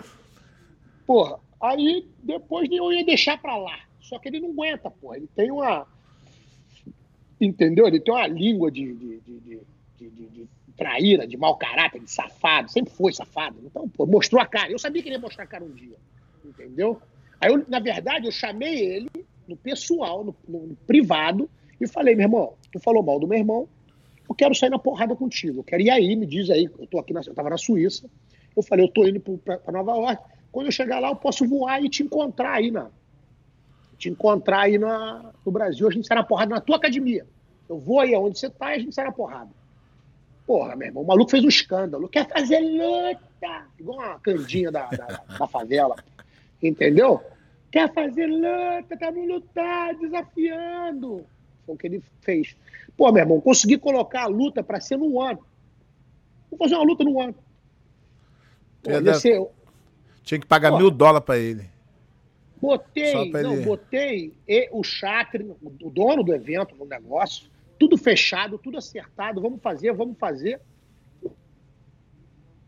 Meu amigo, ele depois anuncia que eu tô lutando com ele no Maracanãzinho, botou em tudo, tudo que é meio de, de mídia firmado. Aí, caralho, bicho. Ele tá igualzinho esse careca safado aí do STF aí, pô. Tu sabe de por fake news aí, tu sa-. Mas tu sabe por quê, né? Porque lá ele vai fazer uma tramóia pra arrumar algum dinheiro a mais. Por fora. Claro, porra. Aí o que aconteceu? Pulou fora, o Chatre hoje é revoltado. O Chatre nem fala com ele. Eu acho que ele não consegue botar um lutador no ano, esse safado. Porque ele não é bem-vindo lá. Foi tido como, porra, um mau caráter safado, entendeu? Que ele é, porra, na verdade, entendeu? Porra. Não, ele. Né, vamos, mas vamos parar de falar de merda, que senão vai. Vamos, agora. Vamos falar de coisa boa. Tem isso aqui? Aí, ó. Olha aí. Tem isso aqui lá? Tem como. Que, ah. Olha os prides aqui todos, ó. ó, ó Olha ó, aí. Ó. Aqui. Isso aqui é do Ryan, ó. Isso aqui é do filho dele. Filho dele que eu tô aqui comigo. Ó. Isso aqui foi a última do ano, ó. Tá vendo? Isso aqui foi. Isso aqui foi dois. E um, ó. Primeiro Abu Dhabi. Esse aqui. tá vendo? É. Ó, olha aqui, ó. Abu Dhabi de novo, ó. 2000. Aqui, ó. Mais duas competições de luta. Duas lutas casadas. Aqui o World Combate. Olha os anéis do International Fight League. Essa aí eu lutei, hein, Rezão? Isso aqui é tudo. Essa aí eu lutei eu também. Sei, porra. Tava lá, porra. Não vale um. Então. Então. Esses aqui são os Bushido, ó. Que o Ryan lutava, a família toda lutava, ó. Tem quatro aqui, ó. Esse aqui foi Pride 8 Winner, ó. Tá vendo? É isso. Aqui, ó, os prêmios aqui, ó. É disso que eu tô falando, Renzão. Podem falar o que quiser de você. Entendeu? É essa Agora, essa, essa, essa pecha de ah, corrido, irmão, conta pra outro. Pra tu não vai contar. Ah. Tua história, tua história passa aí, por cima disso foi, aí. Uma vez eu falei, né, eu só fui ver anos depois, porque o cara me seguiu por 10 anos, ele estava comigo me filmando um dia, eu falei, eu vou morrer. É, é eu vou morrer. Cagar calça. Mas sabendo quem eu fui e, e o que eu fiz. Essa é a diferença. Então vou envelhecer igual todo mundo mas vou saber o que eu fiz e o que eu deixei para trás. Mas não tem um fio de cabelo, mas não tem um fio de cabelo branco. Mostra para eles aí. Não tem, cara. Olha Ai, aqui, essa porra, cara. Eu não sei o que, que é isso, cara. Acho que é porque eu vivo rindo. Porra, o cabelo eu, branco não encosta. Mas eu, mas eu te falei já o que é, né? É, é, é, é a filosofia do foda-se. O problema eu tá lá. O problema tá lá. E você fala assim, então é. foda-se, vamos resolver, mas daqui a pouco. Daqui a pouco eu é, resolvo essa porra. Não vou ficar sofrendo por. Eu conclusão, um problema sem solução. É, um problema sem solução resolvido está, porra. Exatamente. Entendeu? Não tem estresse, é, pô. Entendeu? Rezão, tem uma, tem uma parte aqui do programa que a gente abre para os caras fazer pergunta. Eu vou dar uma filtrada aqui. Com o maior prazer, pô. E vamos responder a galera aqui. Não filtrar muito não, joga pedra também. É. Eu sei que tu não corre. aqui, ó. Peraí, tem muita pergunta aqui. Hoje, por acaso, as, as, as comentários do YouTube não estão vindo, só o do Facebook. Tem que resolver isso. Semana passada também. Mas deixa eu ver aqui com as perguntas. Tu tá fera na tecnologia, hein, pô? Estou tentando, Rezão. Estou tentando. Todo mundo elogia. Todo mundo elogia esse teu programa, esse teu live que você faz aqui. Então, Todo mundo. Estou tentando melhorar. Galera, vai mandando a pergunta aí que a gente vai botando aqui. Renzão, Renzão só para te falar, hoje é a maior audiência disparada de todos os tempos. Você. Pô, dois caras bonitos desses na tela, não tem jeito. Porra, mas tu é o cara que. Eu sou, eu sou o cara que 50% ama e 50% odeia. Você é o cara que 99,999 ama, mas de paixão. Nego é que. A parada mais disparada sorte, que tem.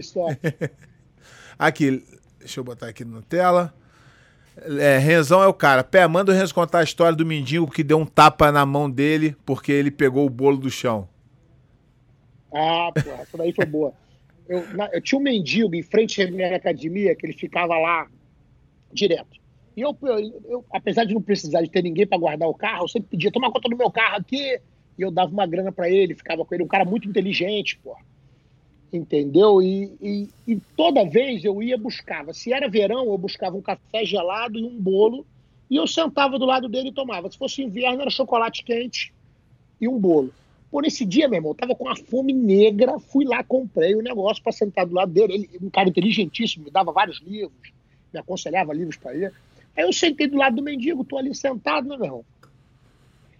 Conversando com ele. Pô, na hora que ele, eu dei o bolo dele e o, e o, e o, o, o, chocolate, o café gelado dele, peguei o meu. Quando eu fui abrir meu bolo, o bolo quebrou, meu irmão, e caiu no chão inteiro, né? Eu imediatamente pensei na regra dos três segundos. Hum. Americano não conhece, porra. É, pô, quando eu meti a mão no bolo que eu puxei, o mendigo me deu-lhe um tapa na mão, meu irmão. Tá doido, rapaz? Vai pegar comida do chão. Aí ele pegou o bolo dele, quebrou na metade e me deu. Só que quando ele me deu, que eu olhei, a unha dele, meu irmão, parecia aquela unha que os caras tocam guitarra. Só que preta, preta, preta, mão imunda. Aí eu lembro que eu olhei e falei, caceta, tá mais suja que o chão essa porra. Aí eu falei, ah, foda-se, a mão no bolo. A atitude do cara, a atitude foi boa, né? É, aí comi, pum, pum, comi. Quando eu acabei de comer, eu dei um abraço nele e falei, meu irmão, vou ter que entrar pra dar aula. Quando eu abracei o cara assim, que eu fui levantar, tinha um carro parado em frente, com os vidros escuros. Um desses carros de, de, de, de, de transporte, que você pega, eles chamam de limousine, mas é. é um carro de duas portas, de quatro portas, né? Normal, menor. De Nova York lá, de transporte lá. Nisso que eu levanto, meu irmão, a porta abre, desce o Guy Ritchie, que é o diretor da. que era casado com a Madonna, meu aluno lá, na faixa preta meu. Aí ele sai, olha e fala assim: Renzo, você nunca para de me surpreender. Você sempre me surpreende. Eu olhei para ele e falei: tá achando o quê, ô vagabundo? Que o, o, o tratamento VIP é só para você, porra? Ele falou: não, Renzo, eu sei que não é só para mim, por isso que essa aqui é minha academia e por isso que você é meu professor. Por isso que eu tô aqui. Eu falei, para de conversa fiada, vamos embora treinar, vamos embora. e lá foi a gente, entendeu? Mais uma aqui, Renzão. Mas foi esse mendigo, esse mendigo era um dos caras mais carinhosos, gente fina. Mas tu, mas tu, começou, mas, mas tu é... Coitadinho, morreu. Mas tu é nazista, ra... mas tu é nazista, racista, entendeu? É, eu sou racista. Quando tava muito frio, eu botava esse mendigo para dormir dentro da academia, ao lado do heater. Do que aquecido. Aí eu falava pra ele, de manhã, quando você sair, bate a porta. Os caras chegou às 7 horas. Sai um pouquinho antes das 7, mas dorme aqui. É racista, racista. É, mas racista. Parar com essa mania que eu sou racista. É. Eu tenho que diminuir isso, entendeu? Vamos eu... lá. Agora, Marcelo Chaves. Qual foi o maior adversário no tatame?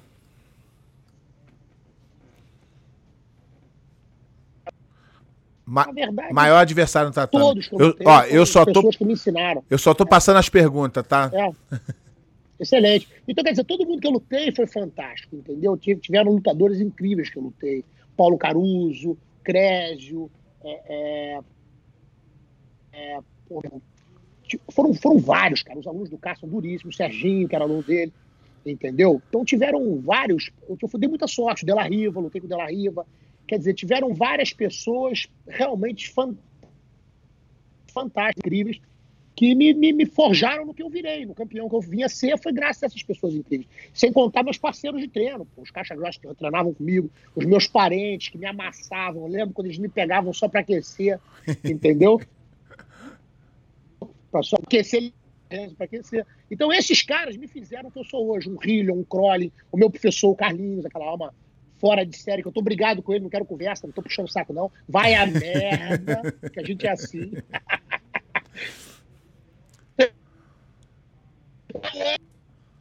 Mas, porra, bicho, na realidade, esses caras, o Rickson me deu muita aula, o Crowley, o Hillion, o Carlinhos cuidava de filho ali, eu não, eu não posso entender. Quer dizer, eu fui muito sortudo, eu dei muita sorte.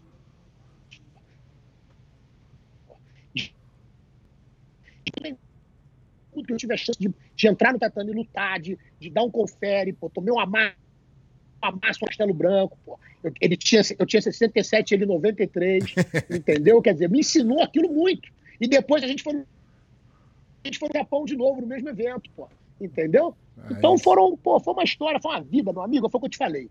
O que eu quero, na verdade, eu já avisei que se eu chegar no céu, aquela porta, a porta é aberta, e com banda, trompete, porra, as meninas do Vitória Sica de banda das anjinhas, não falar pra cá. Eu vou meter a porra. Ei, São Pedro vai tomar coça. Vamos lá, Rezão. Mais, mais uma aqui. Vai ser. Mais, mais, mais uma pergunta aqui, ó. Leonardo Santos. Quando veremos me, é, mestre Renzo no ADCC novamente? Eu acredito que no próximo, cara. Me fizeram entrar em forma Aí eu luto tudo, pô. Eu acho que eu luto no próximo ADCC. Vamos chamar mais uma luta casada aí, tá na hora de um arranca-rabo de novo, de novo. Adoro aquele evento, meu irmão. Tá? Eu vi aquele evento nascer, sendo criado, vejo a hora de estar lá de novo. Ó, esse cara aqui já fez uma pergunta, mas tu já respondeu. Mas como ele é ouvinte da gente aqui, eu vou botar aqui a imagem dele para ele poder aparecer aqui. Rezão, quais pessoas mais te acrescentaram no seu jogo? Você já falou, mais acrescentaram no seu jogo, Carlinho, Crowley, todos os seus parceiros é, de treino. Todos, todos. E muitos, muitos, muitos faixas brancas também que eu tenho aqui. Que, quando eu vim para os Estados Unidos, eu não tinha parceiro para treinar. Então eu tive que pegar esses caras e treinar com eles. Então eu me colocava em situações horríveis e trabalhava dali. Foi dali que eu consegui manter o jiu-jitsu. Aí veio o Cachorrão, o Ricardo Almeida, o Rodrigo vieram morar comigo. Um ano e meio, entendeu? Matt e Serra no começo. do o Rodrigo arrebentou. Matt Serra. Então, quer dizer, eles eram. Na época o Matt era faixa azul. Entendeu? E o Matt veio a ser campeão então, do, é, do o UFC. Matt, meu irmão, o Matt é família do UFC. Ele foi o primeiro faixa preta a ganhar aí no Brasil. Entendeu? É. De kimono. Então foi um atleta fantástico, foi uma estrela que eu fiz, um irmão. Eu tinha academia, o que ninguém sabe. Quem sabe? Academia Medal era minha, que era onde ele morava, eu dava aula lá. Aula lá. O dia que eu faixa preta, eu dei academia para ele. Ele começou a tocar dali a academia. Entendeu? Vamos lá, Renzo, mais pergunta aqui. Essa aqui é Touro BJJ. Mestre pé de pano e a luta do mestre Renzo com o mestre Valide vai ou não vai acontecer? Mestre aqui nesse Dia 8 nessa 8. nessa live aqui só tem um mestre que é o Renzo e eu sou o aluno. Sai daí, rapaz. Só tem... Dia 8 do 8. Só não acontece se eu tiver morrido ou se eu chegar lá e esse puto tiver fugido.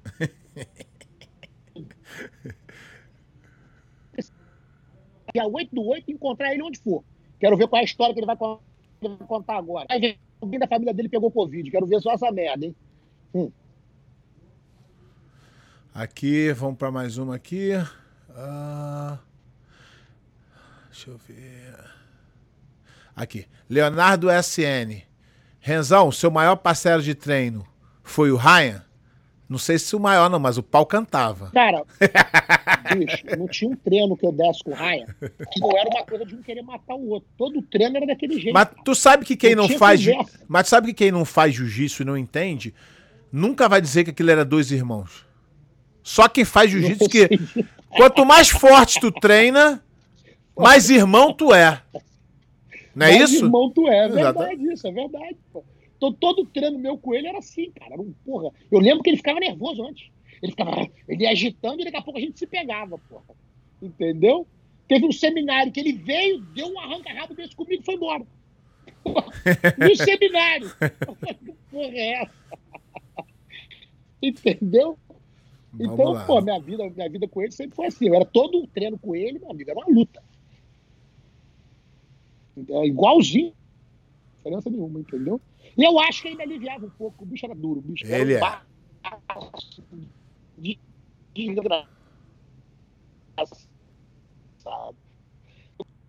o bicho era talentoso, Renzo. Deu uma paradinha. O bicho era, tá o bicho era, é, o bicho era Meu, talentoso. Meu irmão, ele era, ele, ele era, bicho, eu, rapaz, eu cuidava daquele moleque igual, ele pequeno, na mamadeira dele. A gente não tinha, na época, suplementos no Brasil, não tinha. Eu já sabia que nego tomava suplemento na América, a gente não tinha acesso.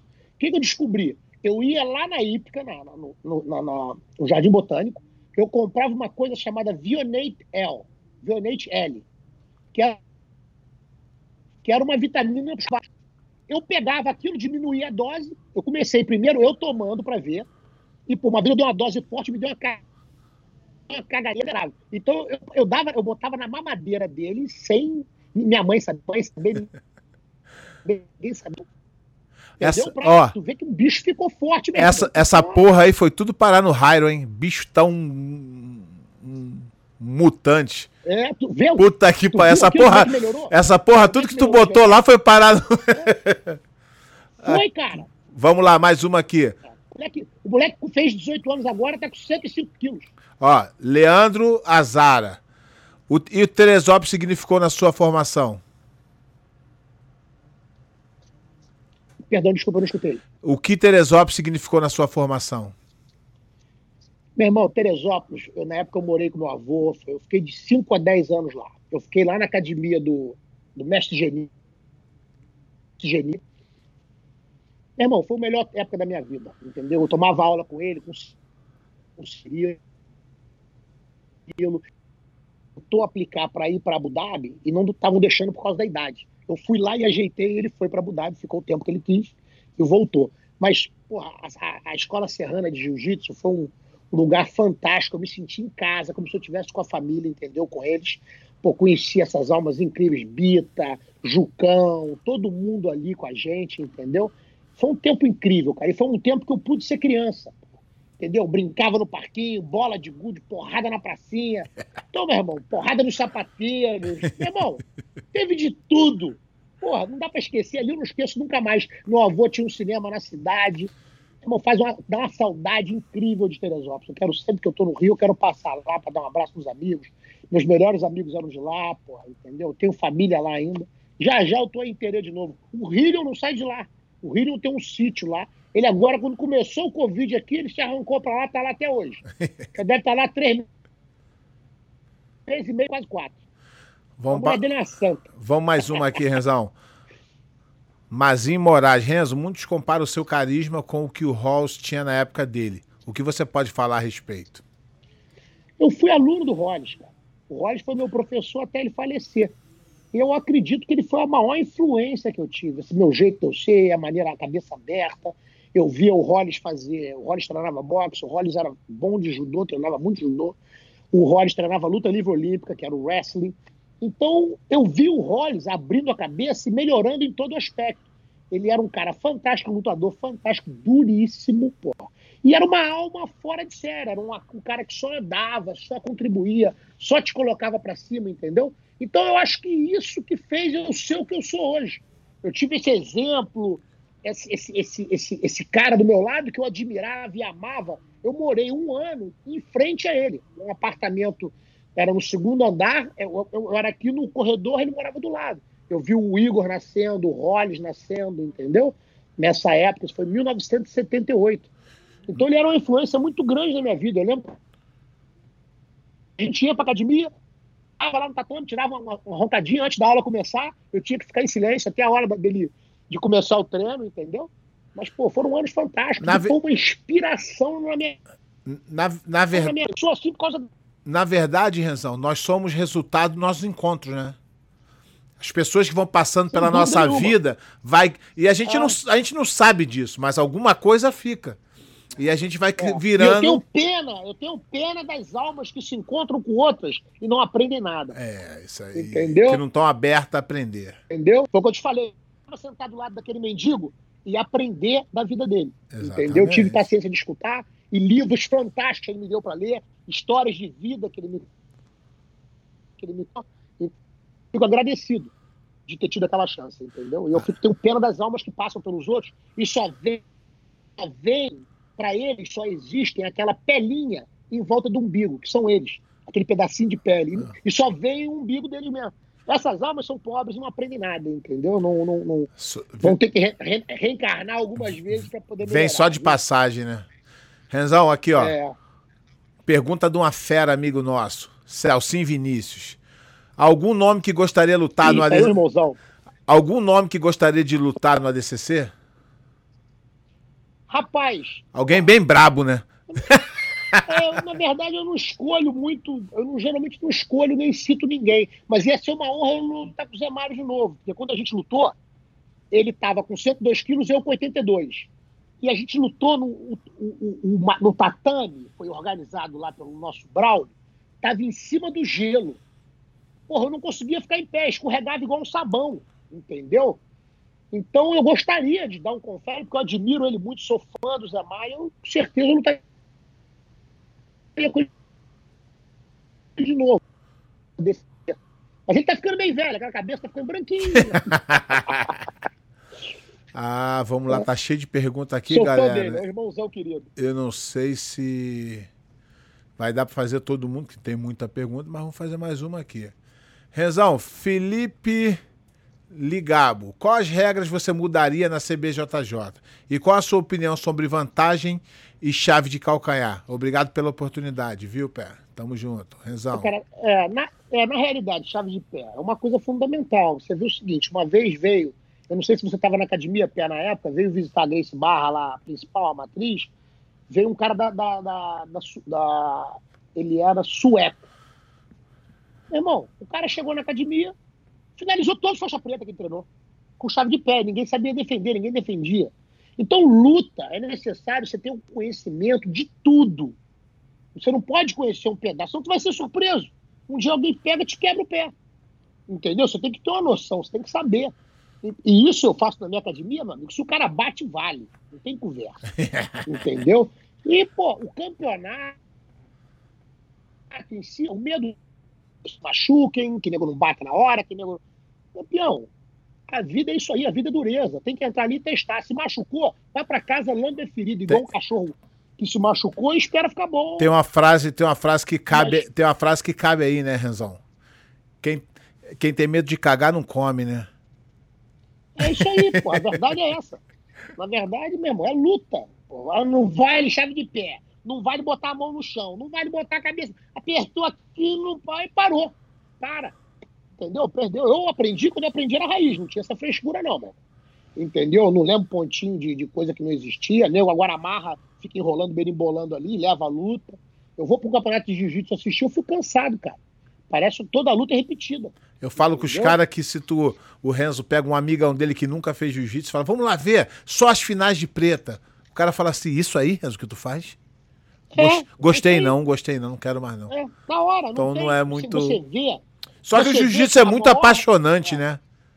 O jiu-jitsu é muito é apaixonante. Pra quem tá envolvido. É. Se você olhar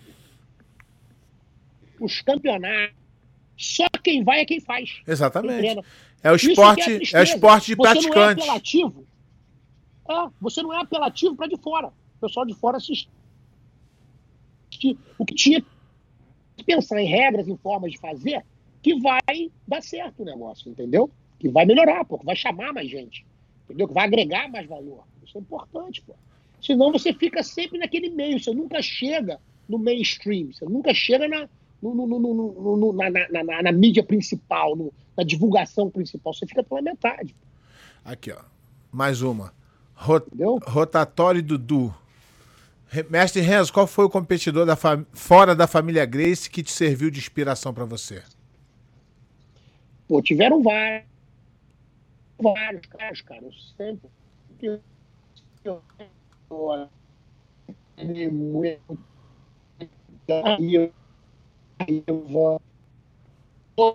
eu, ah, tá, tá cortando, Renzão? Tá cortando. Conta, conta de novo, conta de novo, conta de novo, conta de novo que, que picotou.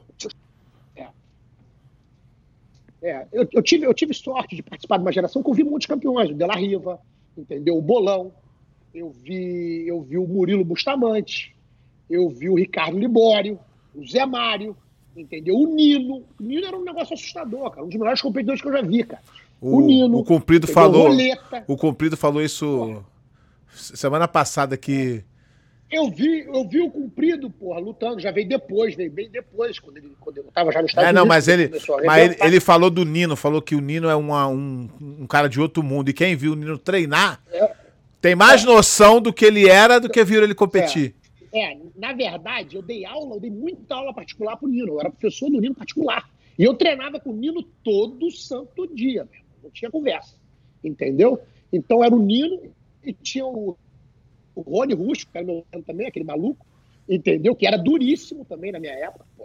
Era um cara difícil de fazer qualquer coisa. O Romeu Cardoso. Quer dizer, eu tive, eu dei sorte de ter o gordo, eu vi o Gordo desenvolvendo todas as, as raspagens de meia guarda e o jogo de meia guarda, porque ele tinha um problema no joelho que ele não podia fazer a guarda inteira, entendeu? Então, quer dizer, a gente teve parceiros incríveis. Eu treinava com o Hillion direto, aquela guarda louca, que era um inferno para passar, entendeu? O Rickson, muito amasso do Rickson, do Royler, entendeu? Então, quer dizer, eu tive o privilégio de ver, para te falar um, é difícil. Exatamente. Ainda mais que eu tomei muito amasso do Hollis quando eu estava lá com ele como moleque. Ele treinava comigo e minha essa não. Entendeu? O Macarrão, o Macarrão, o Rodrigo, que era outro aluno do dizer, aqueles alunos do Hollis todos que lutavam, o Ruba. Então, tiveram pessoas que, que, eu, entendeu? Que eu, que eu vi crescendo, que me inspiraram. Um Peixotinho, um Pinduca desse, que eu chamo eles até de meu titio, meu titio. Que eu conheci eles criança, entendeu? Eu ficava lá com eles, eles crianças, já treinando. Treinando, os caras grossa, faixa, faixa preta já, entendeu? Então eu tive o Malibu, que a gente conseguiu trazer de volta para o jiu-jitsu, que era um cara que estava sempre lá. E, e uma coisa muito importante que o Malibu fazia, que ninguém, que as pessoas não falam muito a respeito, o Malibu, sempre que ele estava na academia, ele fazia aquela hora ali na academia uma coisa muito prazerosa. Entendeu? O Sérgio Malibu. Ele fazia divertido, te fazia rir. Então, às vezes, até quando eu estava cansado em casa, eu falava, porra, mas aquele maluco daquele Malibu vai estar tá lá contando piada, contando história, fazendo a gente rir, então eu vou lá dar um treino. Aí eu ia dar um treino de qualquer jeito. E isso eu tenho certeza que não era uma reação só minha, não, porque eu tenho reação de várias pessoas. Ah, mas é, com certeza eu... o Malibu inspirou muita gente. Mas eu acho, eu acho, dentro. eu acho que a tua academia ficou grande não por causa do jiu-jitsu, não. Eu acho que é por causa de você. O cara falou assim, porra, quero falar com o Renzo hoje. Tomei pra baixo, quero me alegrar. Aí o cara falou assim, vou lá. E aí, Renzo, aí tu dá um é. sorriso, o dia mudou. Eu vejo as coisas assim. E aí não só isso, eu dou aula contando piada, me divertindo, é... brincando, contando o que o cara tem que ajeitar. Isso faz a pessoa ver que você liga, que você tá preocupada. Porque ali já é um negócio duro, é um arranca-rabo miserável. Meu irmão. Porra, vai ali, um quer matar o outro. Se tu ainda tornar o tempo que o cara tá ali dentro desprazeroso, pô, é um aí virar então o cara não quer voltar. Exatamente. Entendeu? Então eu fiz muito isso e me preocupei muito com isso, porque era o que eu via na academia do meu tio Hollis. Entendeu? E isso me permitiu porra, ser desse jeito e fazer a academia que a gente fez. Rezão, eu, eu, eu não ia nem tocar nesse assunto, mas eu acabei. É, é, dessa vez eu vou fazer uma pergunta junto, sendo é, espectador aqui junto com a galera. Eu não sei se você viu. Eu não, Rezão, eu não sei se você viu. Tem uma pergunta que eu quero te fazer para tu dar uma analisada nessa situação. Eu sei que tu é um cara que é ocupado e tem mil coisas, mas não sei se tu viu. Na semana passada ro rolou um, uma polêmica no UFC. Tá? O que que aconteceu? Uhum. Eu vou te dar a minha opinião e eu acredito que seja parecida, mas eu quero que você fale sobre isso. Eu não vi a situação e nem preciso ver para dar a minha opinião. Um aluno do Robert Drysdale tava lutando no UFC. E de um round pro outro, acho que do segundo pro terceiro, é, o, o garoto falou assim, no, sentado no banquinho: Não quero mais, não quero mais, não quero mais. O Robert Drysdale falou: Não, você vai, você vai, você vai. Aí um, um merda aí de um comentarista, repórter aí, que nunca tomou um tapa no focinho, fez um comentário é, negócio de mimimi, que fala que o Robert Drysdale é um animal, que ele não poderia nunca, tinha que respeitar a opinião do... Hoje, hoje em dia tá todo mundo sensível demais, né, mesmo? Na verdade. Tava muita opinião. Respeitar, respeitar... porra nenhuma. Se você é o corner e tá ali, você tá ali na obrigação de fazer o cara alcançar o inimaginável para ele. Eu nunca queria um corner que não estivesse pensando dessa forma do meu lado. E eu nunca fui um corner man que não tava ali para fazer isso ele fez foi o certo. É. Agora, o que, que acontece? O maluco que nunca tomou um tapa na cara quer dizer como é que é. É, é igual o cara você falar como é que se nada ao, ao, campeão olímpico e nunca pulou na piscina, filho da puta. É. Eu ia... Tá cheio hoje em dia. Eu ia até falar. Lendo... É, eu ia até falar lendo... o nome dele aqui, mas eu nem sei quem é esse merda. É um, um merdinha de um UFC aí. É cheio desse. É. Cara, é cheio Só que é o um negócio seguinte: é. pra quem é leigo e acha que o Robert Cidadei tava errado, vou explicar como é que é o certo. O corner, ele tá ali para fazer o cara ser forte mentalmente. Tá? O cara não tava machucado, não tava porra nenhuma, ele tava afrouxando. Ele tá ali pra fazer o cara exceder todos os limites dele. Porque ele só vai entender isso quando aquele momento de guerra acabar. Exatamente. Aí ele vai saber, ele vai ver o quão forte ele podia ser. Então essa é a obrigação do corner que o Robert, Robert Dresden estava fazendo. Ah, mas ele tinha que ele tinha que entender a opinião. Não, não, não. Opinião não tem opinião. Tu treinou para lutar, tu vai lutar. Tu quer perder, tu vai perder lá dentro. Eu dei a entrevista, é eu dei a entrevista em 2002. Nunca tinha lutado MMA. O cara perguntou: "Não, mas como é que vai ser tua luta?" Eu falei: "Minha luta vai ser o seguinte: o meu corner não vai levar toalha para não correr o risco de jogar. Deixa o cara me meter a porrada lá dentro. Eu, eu, eu assinei a luta E me deixa apanhar lá. Se eu for apanhar, deixa eu apanhar. E é assim que funciona. Eu falo, eu falo pros meus alunos, eu falo assim, ó. O dia que você afrouxar, ninguém vai saber. Você vai falar que o joelho machucou, que a orelha doeu, mas o dia que dentro do teu peito você afrouxar, você nunca mais vai ser um lutador. Isso eu ensino meus alunos que é lutar. Tá com medo? Vai lá, entra na porrada. Tu vai aprender muito mais do que tu afrouxar. É isso aí. Então é o cara que tá o corner. é importante um corner bom, é isso aí. O corner que tá lá. Do corner bom. E ainda tem mais. Do que aconteceu, o Robert fez ele lá e ele pediu pro juiz, é direito dele de afrouxar. E o Robert fez tudo certo que tinha que fazer. Obrigou ele lá. Quer, quer afrouxar? Afrouxa. Ele lutou? Não, afrouxou.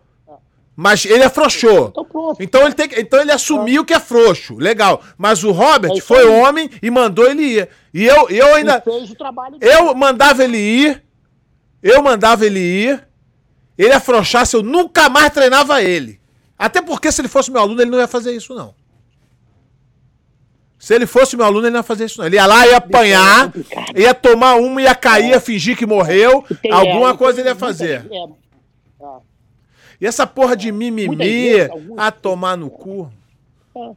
Porque você tem que entender o seguinte: muitos desses garotos que estão lutando hoje, eles têm. pô, nem o Gordon Ryan, aquele meu aluno tá arrebentando aí, bicho, ele tem cinco anos de, jiu, de jiu-jitsu, cara. Tem um ano e meio, vai fazer dois agora de jiu-jitsu. Porra, faixa roxa, pegou a roxa agora. Entendeu? Porra, então, eles chegam nesse nível muito rápido hoje, porque a quantidade de treino, o nível de treino, o conhecimento chegando constante. Só que eles não estão ainda, muitas vezes, mentalmente preparados. Preparados para uma batalha dessa. Essa que é a diferença. Você crescer, você amadurecer a mentalidade do que tu vai encarar lá dentro, faz toda a diferença do mundo. Teve, teve uma cena que eu, que eu, que eu tava no corner do Fábio Fábio Leopoldo lutando na EFL, um wrestler duro, bicho, embaçado. Briga mais dura que eu já vi. Aí ele, primeiro, primeiro round, um ranca-rabo zerado. Segundo round, meu irmão, o Fábio Leopoldo já levando sufoco. Porra, ele morto, e tinha o último round, ele sentou, né? Aí ele falou, meu irmão, tá foda, não tô, porra, o negócio tá preto. Eu falo, não interessa, meu irmão, agora tu vai pegar ele, ele tá morto também, olha, tá pior que você. Tu vai entrar ali, tu vai finalizar, essa luta é tua. Aí o, o cara pita, pum, ele toca um sino uma vez, que é pra avisar que é pra todo mundo sair. Quando ele bateu o sino, eu pulei, meti as duas mãos na, a mão na bunda do, do, do Fábio, Leopoldo, finalizou o cara com, a, com o joelho.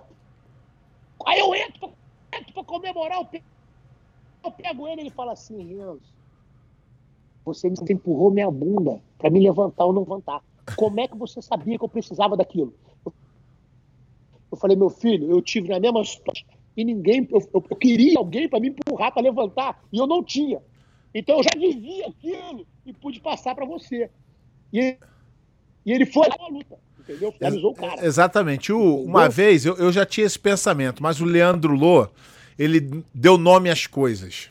Ele falou: pé, existe atleta e existe lutador. Vou te explicar qual é a diferença. O atleta, ele se quebrar a unha, ele não luta, ele só luta 100%. O lutador pode estar tá morrendo, ele vai querer lutar.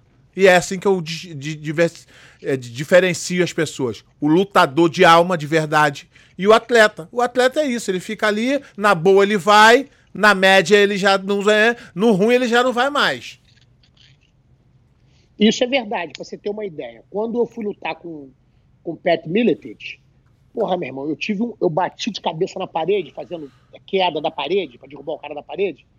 Meu irmão, choque, congelou todo esse lado aqui. Eu comecei a perder até a musculatura do lado de cá. Eu não podia olhar para baixo, a mão ficou dormente. Eu, tudo que eu segurava, essa mão não aguentava, ela soltava. Porra, eu tinha que dormir com o braço para cima, dirigir o carro, eu botava o cinto assim, ó, para poder andar assim. E fui lá para lutar. Quando eu chego lá, o nego falou, o nego me viu entrando, eu com o braço todo amarrado, daquele jeito todo doido, pra deitar pra dormir no hotel. Foram falar pro Pet Miletis que eu não ia lutar. Aí, porra, no dia seguinte o Pet foi lá no hotel mandou me chamar. Falou, pô, tá dizendo aí que o Renzo não vai lutar, que ele vai. que ele tá machucado, não vai correr da luta. Aí mandaram me acordar lá, Eu dormindo lá com meu braço para cima, todo arrumado. Aí bateram lá, meu irmão. Eu desci no meu pijama. Meti o meu pijamão, que tava, de pijama, e desci no lobby do hotel. Falei, qual é o problema? O cara não fala que você tá machucado, que você não vai lutar. Eu falei, campeão, eu só não. Se eu não aparecer para lutar, é porque eu tô morto. Pô, tô te vendo mais tarde aí. Isso aí não tem jeito, não. Se eu morrer, não posso ir, desculpa. Se não, a porrada vai jambrar. Te vejo lá. Estrangulei ele em um minuto, porra. Bateu em um minuto. Então, Entendeu? Então não vem o cara falar que o cara quis parar. Vá tomando com essa viadagem é, de. Lógico, então, lógico. Porra, isso aí nunca funcionou Irmão, pra gente. Hoje em dia tá na época do mimimi. O problema é que telefone, computador, todo mundo é valente, todo mundo fala merda atrás. Entendeu? Todo mundo é, é, é, é, o tal, todo mundo é profissional, eles dão um Google, acha que sabem tudo, acha que já viveram aquilo, entendeu? lendo, Porra, né? É. Lendo, lendo. É, pô, lendo, ó, o, é, Soquinha, filme, o, Soquinha, o Soquinha mandou aqui, ó. Renzão, já me ajudou muito nas competições, muita motivação. pô, esse irmão aí me deu muito a massa, treinei muito com ele, ele, o irmão dele, o Flávio, pô, foram meus parceiros de treino firmes e fiéis, entendeu? Muito a massa eu tomei deles e estou aqui hoje graças a essas almas que me cercaram. E, sem, e com certeza o Soca é uma delas. Soca, Draculino, porra, a molecada toda ali da Xaropinho, meu irmão. Aquele moleque com 13 anos vinha com raiva para me finalizar todo o treino que a gente dava. Então, sempre no meu coração. O pessoal da Grace Barra ali, meu amigo, não tem o que falar. Foi, foi amor a vida inteira por esses moleques e vejo, vendo eles bem sucedidos hoje eu me sinto completo de ter e, e, e fico agradecido de ter tido a chance de fazer parte desse, desse, desse, dessa, desse período de vida com eles lá, pô. Rezão. Eles têm sempre uma casa aqui em Nova York. Rezão, a gente, a gente tem aqui um quadro no programa que são os uhum. cinco mais. Esse quadro, todo mundo que vem aqui tem dificuldade de fazer. Os uhum. cinco mais do jiu-jitsu, na sua opinião, com critério que você quiser, mas não pode ser pessoa da sua família e nem pessoa que treinou com você. Cinco mais do Renzo. Que não treinou comigo. Que né? não treinou contigo, que não é da tua família. Tem que ser pessoas. Murilo Bustamante, Zé Mário, Libório. Entendeu? O Nino eu não posso falar. Não pode. Treinou comigo. É. Então você tem o Dela Riva, você tem Valtinho Omena, que era um caixa. Ó, já foi, já foi quatro. É. Já foi quatro. Esse é o último, já hein? cinco, não? Cinco Esse agora. Último, foi? É, foi. Walter Omena, né? É. Walter Omena? Isso. É. O Walter Omena era um cara que eu era para lutar a final do estadual e a gente acabou que não lutou porque eu tomei um tiro um dia antes numa briga na, na numa boate na Barra. Entendeu? Coisa não muito difícil. não esqueci, não. Coisa não, muito. Não coisa não muito difícil de acontecer, né? Coisa normal na vida do. É, coisa é besteira. Podia ter pego um pouquinho mais pro lado, a gente tinha lutado no dia seguinte. Renzão, a gente, para variar, estourou o tempo. Como eu falei, essa. Uhum. Eu não tinha como programar nada pra isso aqui, porque eu não ia ter controle de porra nenhuma. A porra vai indo pra um lado, eu fui pegando no teu caminho, não perguntando, jeito, botando história. Mas a galera gostou. Foi disparado o mais, o mais é, assistido. Claro que a, a, sua presença já brilhanta e a, e a tua conversa. Quem não te conhece fala: Eu gosto desse cara aí, ó. Quem é esse cara aí? É Rezo? Já gostei é. dele. É. Todo mundo que veio aí assistir, obrigado de coração. Foi um prazer estar aqui com vocês. Ainda mais com o pé. Quando o Rairo me chamou, o Rairo é o maior fã dele e do filho dele, do pé. Então, pô, ele falou: Tio, dá para fazer um com o pé? Eu falo: Claro, meu filho. Ele veio falar comigo. Entendeu? É um prazer estar com vocês aqui, é um prazer dividir as histórias do jiu-jitsu, entendeu? Passem essas histórias adiante, porque, pô, essa é a história do nosso esporte. Eu tive uma chance única, na minha idade, estou com 53 agora, de ter visto desde o início, de conhecer a primeira geração da minha família, entendeu? E ter participado da segunda, do, do, do, dos eventos, da administração, das coisas da segunda, a terceira e agora estou com meu neto, que está amando jiu-jitsu, querendo lutar, está com 5 anos. E daqui a pouco eu quero ver os filhos dele, porra, saindo na porrada, meu irmão. Entendeu? E o, e, o, e o, moleque é do. uma briga que não fosse boa. E o moleque é do caralho. Puta que pariu. Às vezes eu tô, às vezes eu tô no. Moleque não existe. A gente tá naquela reunião. Na escola, vai estudar em casa. Às vezes a gente tá naquela reunião lá no porra. Zoom e o Renzo fica assim: porra, moleque, sai daqui! E o moleque quebrando as coisas, o moleque é do caralho. O moleque é do caralho. Ele passa, me dá uma porrada e sai, meu irmão. Oh, terror e pânico. Aí ele vem de manhã cedinho, oito horas de dormir e fala, vô, eu te amo muito. Moleque. Porra, aí vai, aí vai. Ou então se eu viro pra ele e falo assim, por que, que eu te amo tanto? Ele fala, because you are the best. Porque você é o melhor. ele é muito fera, ele é Pô, muito campeão fera. demais. Essa semana ele virou para mim, eu, eu falei é assim, você é isso aí, não mente pra sua mãe. Ele, não, mas eu vou ter que começar a mentir. Eu falei, por quê? É, imagina isso, cinco anos de idade. Eu vou ter que começar a mentir, vô, não tá dando. Eu falei, por quê? Eu quero jogar videogame, ela não deixa. Eu quero ver desenho, ela não deixa. Eu quero comer bala, ela não deixa. Eu vou ter que falar com meu bala. Não, viu o desenho? Esse moleque é fera demais, cara. Esse... Ele é demais, cara. É Esse demais. moleque. Porra, e ele é a energia do caralho, né, Renzo? Meu irmão, a casa acende. O moleque acorda, ele acorda às seis da manhã. Eu fui dormir às quatro, eu já levanto e vou com ele. Ele fala, vamos dar uma corrida. Ele gosta de correr aqui em volta da. da... Vamos dar uma corrida. Porra, eu quebrado, lá vou eu correr com ele na rua. Moleque é fera Pô, Todo demais. ligadinho, meu irmão. Adora esporte, adora jiu-jitsu. Vê luta, para tudo para assistir as lutas, entendeu? Porra, não tem como. Com o nome desse não, Porra, não dá. Se a luta tá chata, ele fala, essa luta tá chata. Mas não é, não é, não é o. Não é, não, falei errado, não é o nome, né? É o sangue. Porque essa é turma aí. Junto, cara. O moleque veio. Porque essa, essa turma ali, aí. Que alma. Essa turma aí, que, porra. Sua, sua mãe, sua mãe cachorro, é. Sua mãe é. Sua, apa... sou apaixonado pela tua mãe. Apaixonado. Tia Vera, Vera, Vera apaixonada. O time todo. Ali, não dá. É aquel, sério, aquela, aquela ali, aquela é. ali, quando chegar lá no céu, é. puta que pariu, vai é, ter um. É verdade. Um, aquela, ali, ali transcende tudo. Aquela ali é. Eu dei sorte com tudo isso, meu pai, minha mãe, meus irmãos. Foi muita sorte, entendeu? Foi um, foi um time completo que veio. Os, não tinha como eu ser diferente, cara. Os primos, Russão, os Daniel, primos, Fera Daniel, Brabíssima todos eles. O Ricardo, que é o irmão Ricardo. do mais velho, a Giovana, a Karina, o time todo, cara. Porra. É. Um time incrível que estava ali do lado, apoiando, dando força, fazendo acontecer. As mulheres da família, que, porra, você, a gente não fala, vocês não veem, mas elas fazem tudo por trás, cuidam de tudo por trás para a gente chegar lá, incentivam, motivam, entendeu? Fazem com que a gente fique ainda mais apaixonado pelo que a gente faz. Então, quer dizer, apesar de elas serem elas são os enfermeiros que ninguém vinha antes, né? Quer dizer, é. na verdade, mas elas são as almas incríveis que forjam. Acho que a, o filho é sempre forjado pela mãe. Então eu sempre perturbei a minha filha muito, fiquei ali em cima muito, para ver o que ela está fazendo com o neto hoje. Eu vejo meu neto indo na direção perfeita. Entendeu? Graças à mãe. Com um pouquinho mãe... menos de energia ajudava, né? Só 10%. Rapaz, eu vou te falar, aí você fala, como é que eu vou botar cabelo branco aí? Não posso ter cabelo branco ainda, cara. Não dá. O moleque acorda às seis da manhã, me faz pular no trampolim às vezes, com seis abaixo de zero. Pô, cinco, seis abaixo de zero, eu vou lá pra fora de pijama, pular no trampolim com ele, pô. Quando ele pula sai... aí, vô, pula aí. Aí eu falo, por que, que eu fico aqui contigo, cara? Ele falou, porque quando você pula, eu vou mais alto. eu pulo pesado ele sobe mais. E ele, e ele, e quando ele corre por cima da piscina coberto igual um doido. Porra, tu viu aquilo? Tu viu? Moleque. Ele é- agora desce, liga, liga, ele liga a, a esteira, que tem aqui em casa, em casa tem um gym, ele liga a esteira e sai correndo, mesmo.